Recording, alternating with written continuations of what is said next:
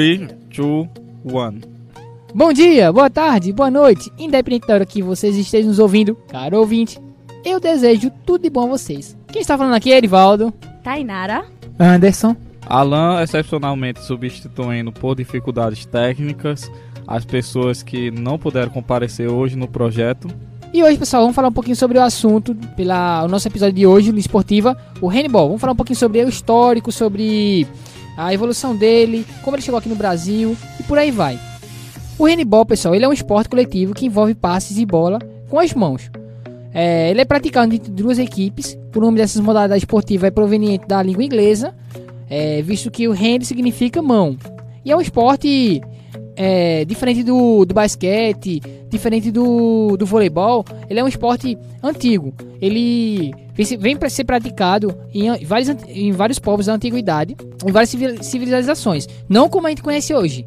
Entendeu, pessoal? Mas ele já foi, ele já foi praticado nessa, nessa, nessa popularidade é, desde antes do que o, o voleibol e o handebol. Ele, o voleibol e e o basquete, que são considerados jogos novos agora, né, pessoal? É verdade. Bom, o handball foi criado em 1919 do professor de educação física alemão Karl Scheslings. É esse nome, não sei pronunciar o nome dele não. Bem, a, a língua inglesa é meio complicada de falar, é, é alemão, viu? É, a língua alemã é bem, é bem mais complicada. Bom, nesse ano ele e outros parceiros de trabalho reformularam o esporte para deficientes visuais, chamado de Tortball. Desde a sua criação, o handball, tal qual conhecemos hoje, sofreu algumas modificações. Por exemplo, o local de jogo, o que era feito em ar livre, geralmente em gramados, e os espaços eram bem menores. Agora, o esporte é executado em quadras. Desculpe, já estou falando das diferenças, né?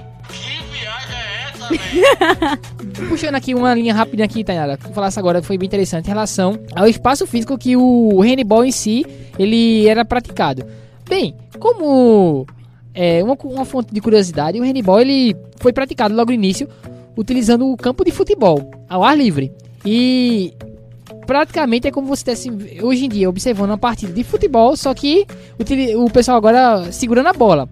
E um, espaços eram menores, como dito antes. Uh, o esporte agora é executado em quadras fechadas de 40 por 20 metros.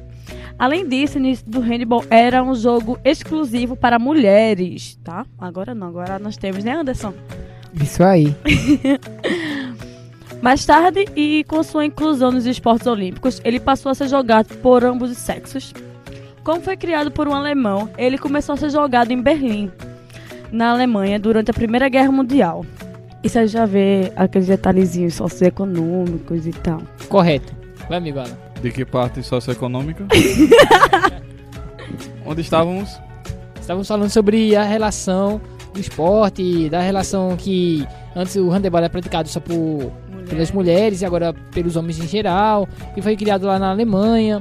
Basicamente isso. E é a linha socioeconômica agora que você vai puxar agora.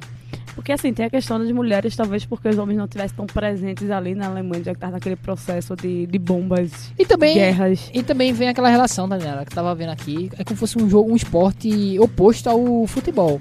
Uhum. Entendeu? Porque, tipo, predominantemente o futebol foi criado pelos ingleses e por aí vai era praticado por homens. Logo de início, sua origem, entendeu? E o handball era como se fosse o controverso. Era um esporte que substituía os homens e utilizando as mulheres. E o pessoal tinha meio aquele preconceito, né? Como até hoje tem aquele preconceito. Por exemplo, você tenta ir para as escolas, você tenta trazer um handebol, um basquete, um, é, um handebol, um basquete, um vôlei. O pessoal não, diz, não, isso é coisa de mulherzinha. Homem só joga futebol só, porque é esporte de macho, que vem até o dia de hoje. Até né? no meu fundamental a gente via muito isso, né? Os meninos jogavam aquela bolinha de papel, jogavam futsalzinho dele, e as meninas que tomavam conta do handball. Tinha muito time, já a maioria era feminino do que masculino. Então, pessoal, aqui a gente já pode observar já a, a gênese do, do problema de hoje em dia da, das escolas, os, os, os, meninos não quererem participar dos jogos de handebol por alegarem que era jogo esportivamente exclusivamente para as meninas. Fale, Anderson. Vai lá, Anderson. Eu tô sem meme, cara. Pode falar. Eu tô de olho aí, Vice. Pegando o gancho aqui, uma das modificações, né? A gente falou do, um pouco do futebol. O handball antes era jogado por 22 pessoas, sendo igual ao futebol, 11 na linha. E aí teve a modificação, hoje são 7 jogadores, sendo 6 de linha e um goleiro. É mesmo, é? Bom, no final dos anos 30, o handebol passou a ser o esporte oficial dos Jogos Olímpicos de Berlim. Nesse momento, o jogo ainda era disputado por duas equipes de 11 jogadores cada. Ele passou a fazer parte dos Jogos Olímpicos a partir de 1972. Além disso, o esporte se espalhou pelo mundo e atualmente encontramos diversas competições que ocorrem a nível nacional e internacional. Merece destaque o Campeonato Mundial de Handball nas categorias femininas e masculina. Em 1999, foi fundada a Federação Internacional de Handball, com sede na, na Suíça. Esse órgão é responsável pelo esporte a nível mundial. Nos dias de hoje, o handball é praticado em mais de 180 países do mundo. Ele é considerado um dos quatro jogos coletivos mais famosos do mundo. Chegando agora o handball no Brasil, é, o handball passou a ser reconhecido a partir dos anos 30. Em 1940, foi fundada em São Paulo a Federação Paulista de Handball. E aí, chegando no Brasil, o handebol passou a ser reconhecido a partir dos anos 30. É, em 1940, foi fundada em São Paulo a Federação Paulista de Handball. Agora, depois de ter falado um pouco sobre a história do handball, chegando no Brasil, no Brasil, o handball passou a ser reconhecido a partir dos anos 30. É, em 1940, foi fundada em São Paulo a Federação Paulista de Handball.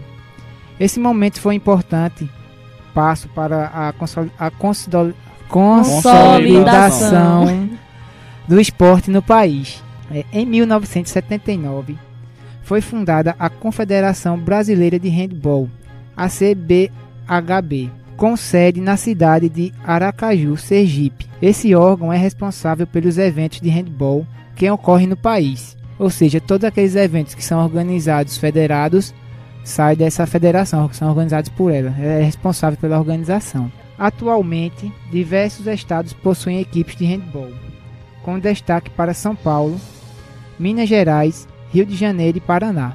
São onde tem um handball bastante difundido e tem equipes fortes. Mesmo que o handebol tenha certa representatividade no país, esse esporte ainda é o menos praticado em relação ao futebol, voleibol e até mesmo ao basquete. Talvez por ter sido mais recente, né, em comparação aos outros. Popularidade também, né, como o handebol, assim, é entre as quatro ligas do, do Quarteto Fantástico.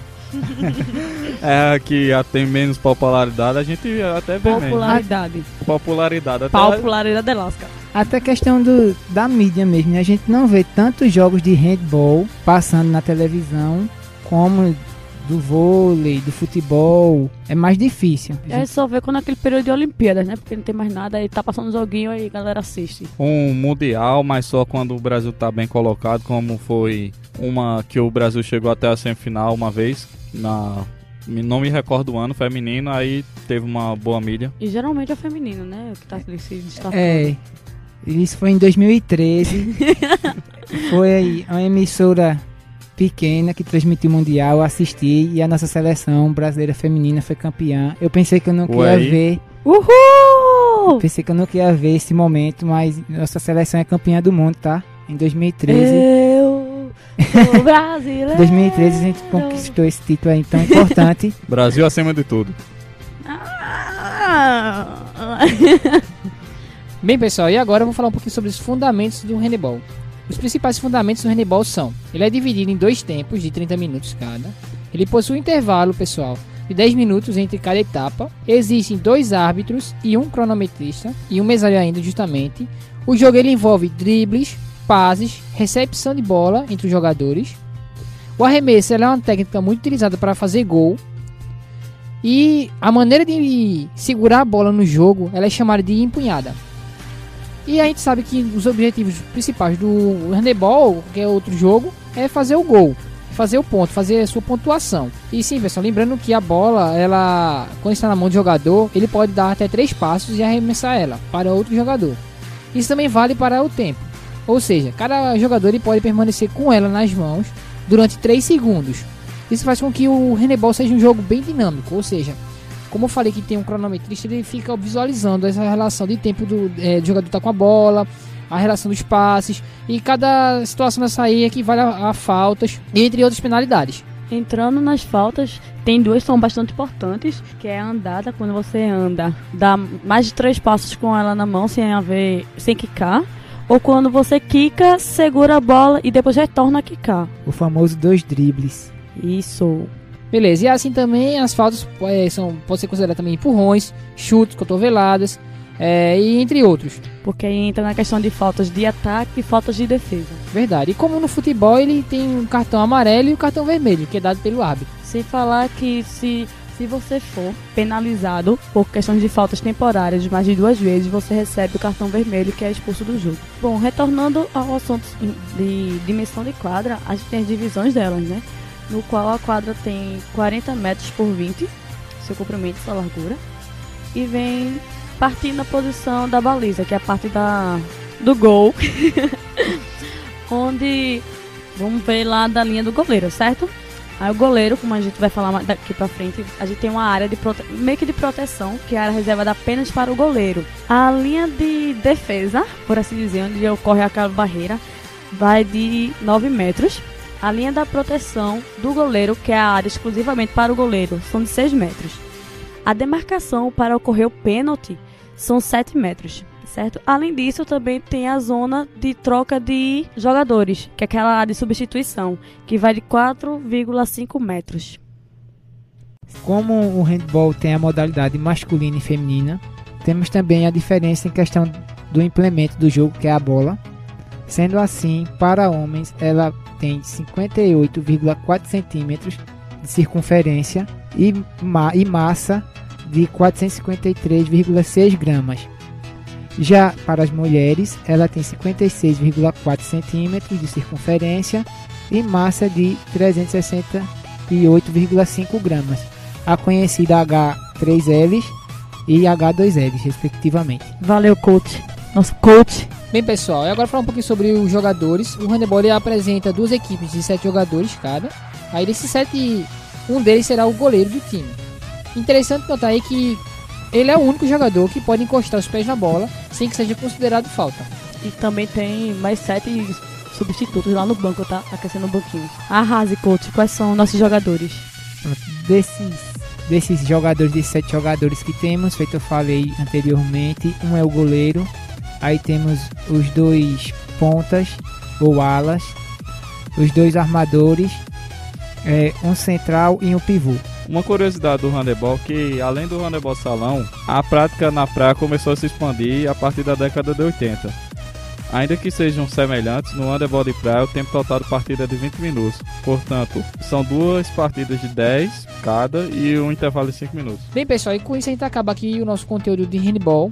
É, eu vou falar agora sobre os contatos, para caso vocês tenham alguma dúvida, é, alguma crítica sobre o nosso trabalho. Nossos contatos, o nosso e-mail, pessoal, que é universo edfcast@gmail.com, repetindo universo edfcast@gmail.com. Tem a nossa página no Facebook, que tá Unedfcast. Tem a nossa página do Instagram, que é Uniedfcast. Temos nosso canal no YouTube, que é Uniedfcast. E temos o nosso site também, que diferente dos outros nossos contatos, ele diferencia um pouquinho, que é unedfcast.containersaude.com.br repetindo unedfcast.containersaude.com.br e basicamente é isso aí pessoal. É, obrigado. Quem tá falando aqui é Erivaldo. Tainara. Alan. Anderson. E até a próxima uh!